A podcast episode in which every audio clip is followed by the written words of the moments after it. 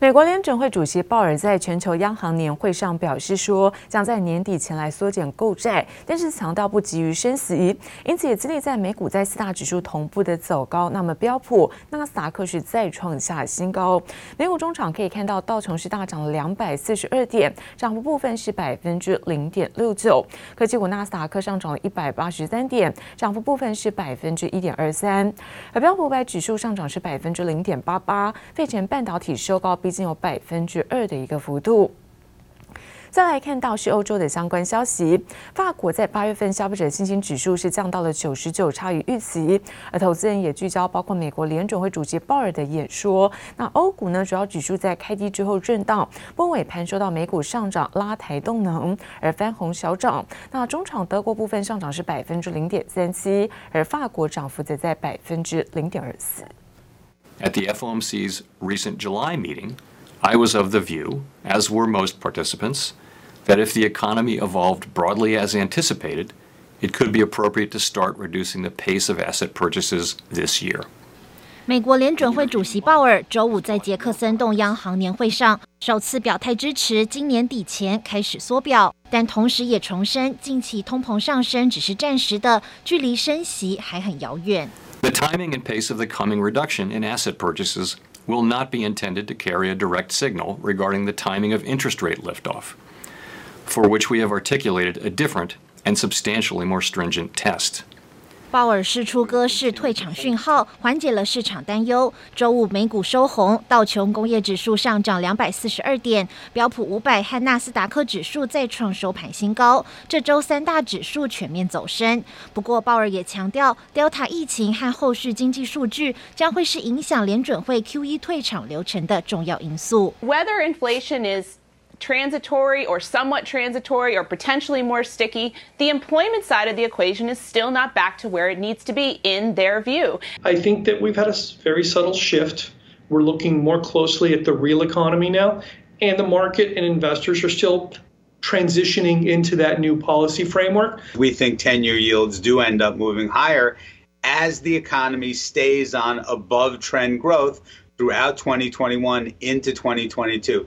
If we're correct about yields moving higher for value stocks, financials in particular, uh, to uh, begin outperforming growth once again. 分析师认为，接下来的焦点将会放在九月三号公布的八月非农就业报告。如果数据表现佳，联准会可能最快会在九月二十号到二十一号的决策会议上宣布缩减购债；但如果低于预期，则可能会延到十二月份。记者王杰、邓邦冠综合报道。而美军撤离阿富汗的行动，那么遭遇在塔利班的突袭，造成了严重死伤。而共和党人现在归咎于拜登政府的决策错误，要求国会召开临时委员会，准备发动弹劾。而甚至有议员爆料，阿富汗总统曾经向拜登示示警，贸然撤军风险相当高，但是拜登还是铤而走险。造成当地美军及民众严重死伤的塔利班突袭，早就有情报，这些牺牲原本可以被避免，但美国总统拜登却还是铤而走险。Back to President Ghani, uh, those discussions uh, many weeks ago when he was able to visit Washington, D.C., he did express deep, deep concern about our withdrawal and taking all troops, intelligence agents out of Afghanistan. He and his advisors also told our leadership group that these violent extremist organizations still exist across the country of Afghanistan. And so we've known this. 拜登政府明知道风险很高，却还是坚持撤军，而且在自己人还没完全撤离前，就先亮底牌，设下最后期限，让塔利班找到可乘之机。 The president repeatedly said today that he was following the advice of military leaders on a number of fronts, that they thought this was the best scenario. Well, this is an unusual circumstance. We have not seen a president this incompetent. The decisions that have been made, not just by Joe Biden, but by Chairman Milley, by Secretary Austin, this was 100% avoidable. Heads need to roll. 共和党人群起炮轰，有议员要求暂停休会，召开紧急委员会进行弹劾，要把拜登及相关官员拉下台。拜登总统大卫岌岌可危，前总统川普抓紧机会上保守派媒体，一骂就是三十几分钟。This country has never seen stupidity like this, and our country is really in trouble. Our country is really in trouble, and it's only going to get worse. What you're watching now is only going to get worse. It can only go one way. They can be much better because they have the best equipment in the world, and so much of it they don't know what to do. They'll be selling it on the open market. So now they have a new ISIS called ISIS X, and that's members of the Taliban that are far more vicious. 川普痛批拜登无能，称这场悲剧不应该发生。共和党炮火全开，民主党人却全部晋升，仅号召团结共同对抗塔利班，避免卷入政治风暴。结果杨启华综合报道。受到了在全球疫情的影响，现在美国的塞港问题加重，不但有四十四艘的货柜轮排队等候进港停靠，那么船舶的等靠等候时间也是从原本的呃六点二天是拉长到七点六天。如果情况持续没有改善，可能会掀起新一波的缺船缺轨潮。船只在海上徘徊，美国西岸塞港加剧。截至周五时间，共有四十四艘货柜船在洛杉矶及长堤双港外排队等候进港停靠。这不仅破了今年二月初塞船四十艘的纪录，现在船只平均等待时间更由八月中的六点二天再拉长到七点六天。最新一周远东到美西每四十尺柜逼近六千美元，美东站上一点一万美元是对出口商的新天价。The ports have never been more productive than they are right now here in Los Angeles. Port productivity for vessels alongside is up 50% since the surge began. And we're exchanging on and off each vessel that comes into the port of Los Angeles 11,000 container units. That's the best in the business today. 全球疫情反复肆虐，看不准塞港何时解决。WCI 货柜运价单周上涨百分之二，上海出口集装箱运价指数也达到四千三百八十五点六二点，双双创下历史新高。国内海运业者则指出，全球航班准点率平均只有百分之四十，塞港将成为新常态。欧美库存水位低情况下，供需也更不平衡，航运货运量增加，可望延续至明年初。供应链供不应求下，也让法人看好货柜三雄长荣、阳明及万海第三季获利将达高峰。整个缺船缺柜的问题持续的情况之下，运价有可能还是维持居高不下的一个情况。那前一波整个货柜三雄指数、货柜三雄相关的价格大跌了五十 percent 之多，所以短线上看起来是有机会跌升反弹。当中市井行止上路后，证交所与柜买中心也公布最新注意股票，遭市井的有十九档，其中有阳明、万海、新兴、中航、四维航五档航运股。尽管三港运价等因素让基本面看好，分析师也提醒，筹码面与市井制度等短线因素，恐怕会让股价持续震荡。记者曹大林、邱文杰台北采访报道。而苹果一年一度的 iPhone 发表会就即将在九月登场，万众期待的 iPhone 十三呢，也正式进入到量产旺季。看到组装厂红海，包括和硕，那纷纷祭出高额奖金，是积极来做抢攻。而红海该出示台币五点五万元的招聘奖金，而入职满期还能够再做奖吗。If things happen like they usually happen, you will see virtual event invites on Tuesday, September seventh. The event itself should happen on Tuesday, September 14th, then pre orders on that Friday, the 17th, and then boom, in your hands the following week on Friday, September 24th. 外国科技媒体大胆预测，今年苹果新机 iPhone 十三发布时间轴，一年一度发布会近在眼前，各种消息满天飞。这次的刘海会不会变小？机型颜色会给出哪些惊喜？到底有没有荧幕下指纹辨识？甚至连价格都引发讨论。 果粉的高度期待，也让代工厂鸿海、和硕加紧抢人赶进度。全球在，尤其在中国，在下半年啊，或者是第三季、第四季来讲，可能还是呈现出一个缺工缺料的情况。但因为苹果的产品相对真的是比较特殊了，他们都一定要有一些我们所谓的库存安全准备量。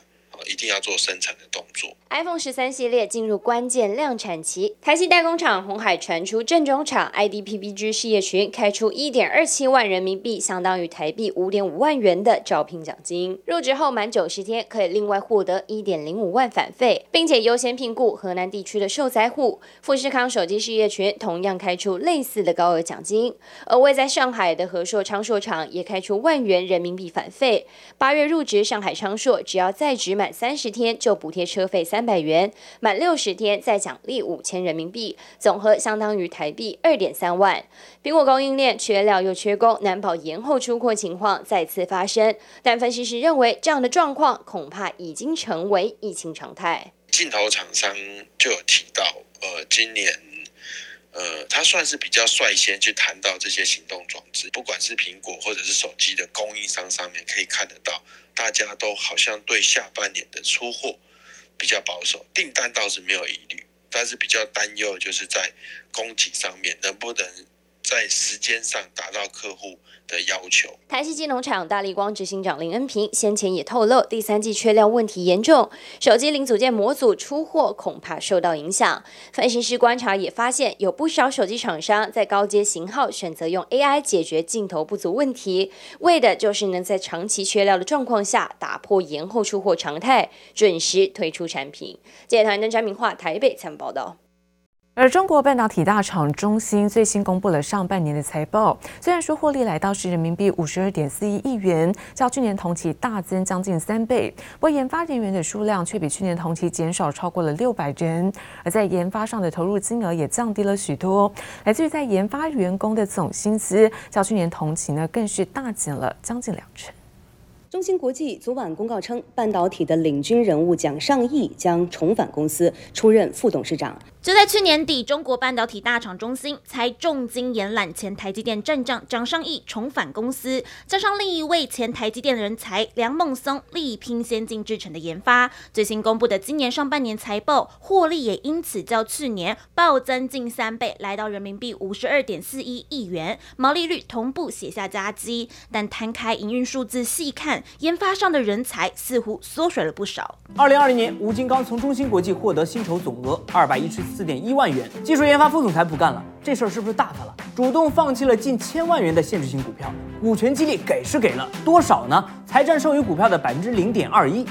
比另一位核心技术人员副总裁张欣少了一半。才安抚好两位前台积电大将，中芯的二十年老臣吴金刚近期却重磅出走，加上其他阶层的研发人员，一年就走了六百三十四人，研发员工总薪资也较去年同期大减两成。中芯不只缺人才，十奈米以下的半导体设备也迟迟未取得美国的许可。不过，同样受到禁令冲击的华为，却一度见到曙光。Huawei is the world's biggest maker of telecoms gear, but it has been stumbling under Trump era bans against it buying US products. The sources exclusively told Reuters that in recent months, the US has given approval to suppliers to sell Huawei chips that go in car parts. 外媒独家透露，美国疑似准许华为买汽车晶片，遭到部分人士批评。但美国商务部最新澄清，向华为销售产品及技术的限制政策并未松绑或是修正。如此看来，中国半导体厂想要凭制程研发，恐怕还有一大段的阻碍要过。记者林威新、谢荣正综合报道。而佳士达董事长陈晴孔表示，那过去几年平均每一股纯益都在两元上下，而今年开始呢会超越这个水准。在通膨的严重之下，全球在检讨 QE，恐怕会连带影响到消费市场。而最快今年底到明年上半年，这个市况将会出现翻转。另外则是看到精诚资讯将会推出云服务平台，那么扩大经常性的收入占比。嘉士达董事长陈其宏二十七号表示，过去几年年均每股纯益都在两元上下，但在整合优化下，今年起会超越这个水准。另外，零组件、原物料都在涨，在通膨严重下，目前全球在探讨 QE，恐连带影响消费市场。最快今年底到明年上半年，市况将会出现反转。金城资讯二十七号召开股东会，决议每股配发现金股利五元。金城表示，上半年营运成长动能稳健，下半年将持续以客户需求为核心，精进五 A 跨界软体能力、四 C 云服务，并推出全台最大的云服务平台，采订阅模式，提升经常性收入占比，协助企业在云端管理数据与软体的应用。南山人寿去年营运绩效表现亮眼，合并税后纯益达三百七十四亿元，获利创历史新高，走过疫情年。展望未来，董事长陈唐表示，对于上市柜尚无时间表，而保单策略将跳脱价格竞争思维，持续推动外溢保单。汽车轮圈大厂巧星二十七号召开股东会，决议配发每股现金股利两元。展望下半年，巧星表示，运费已与客户协商转嫁，渴望中和涨价影响。而受惠车用晶片短缺，目前被订单追着跑，都六厂产能满载，屏东厂第四季起有望单月损平。随着技术的提升，对电动车出货占比将续增。记者综合报道。